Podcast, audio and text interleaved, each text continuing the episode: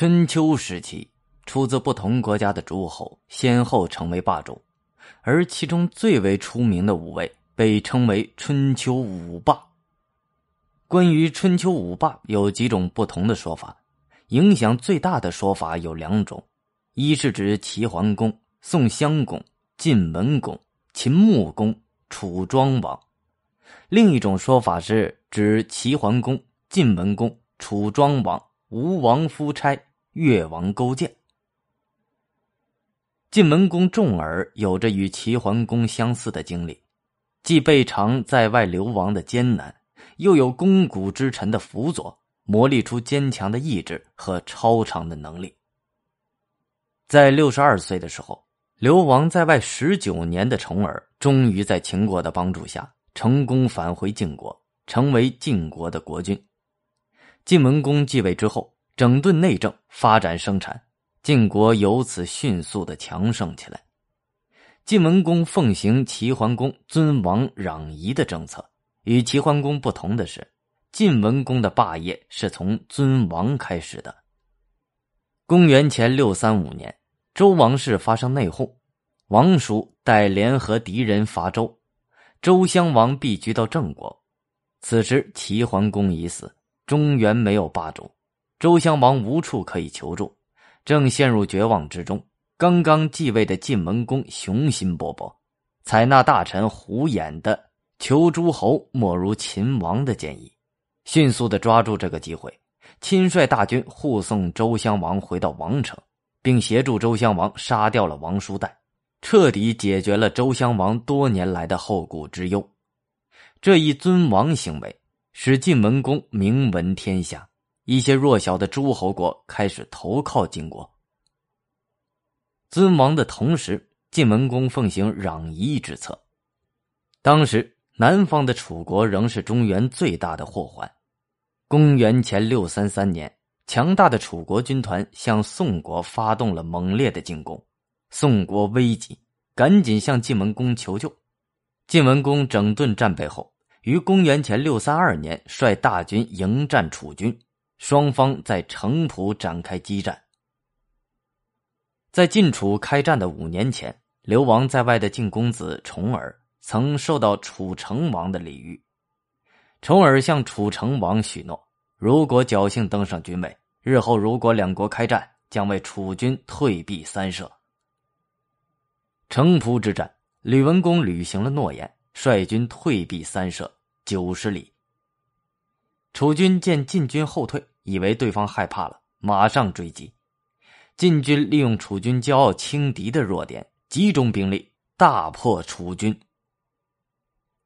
春秋时争霸的一个焦点是争夺对诸侯国的控制权，而中原这些诸侯国有郑国、宋国、蔡国，还有黄河北岸的魏国。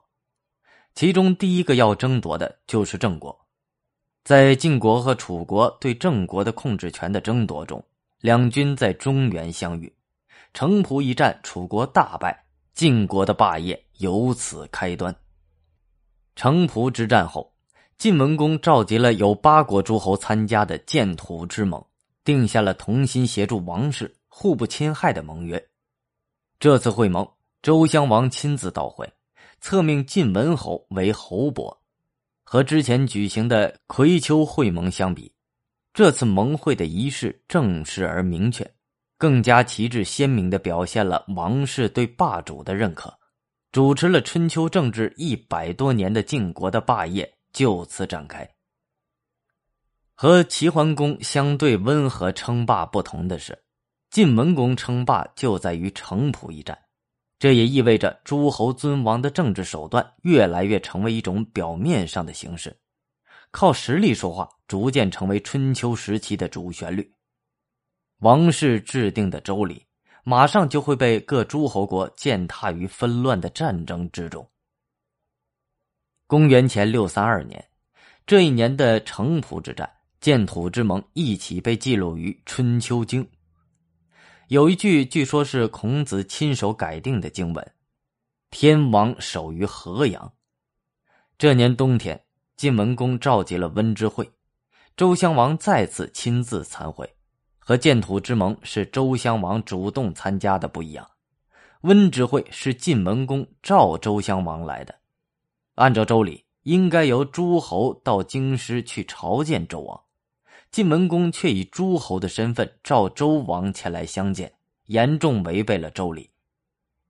据说，孔子读到《春秋经》上的这一段文字时，认为以臣召君不可以训，本着为尊者为且明德也的原则做了修改，改成了我们今天所看到的。天王守于河阳这种隐晦的说法，政治权力上的超越带来的是礼仪制度上的僭越。在僭越周礼的同时，霸主们开始制定自己的游戏规则。新的游戏规则脱胎于周礼，但规则调整的已经不是周王室和诸侯之间的关系，而是霸主和诸侯之间的关系。晋国成为霸主之后，诸侯和霸主之间的权利和义务不断制度化、规范化、礼仪化。在晋国霸业兴盛的一百多年间，鉴于记载的晋国主持的大盟会约有三十八次。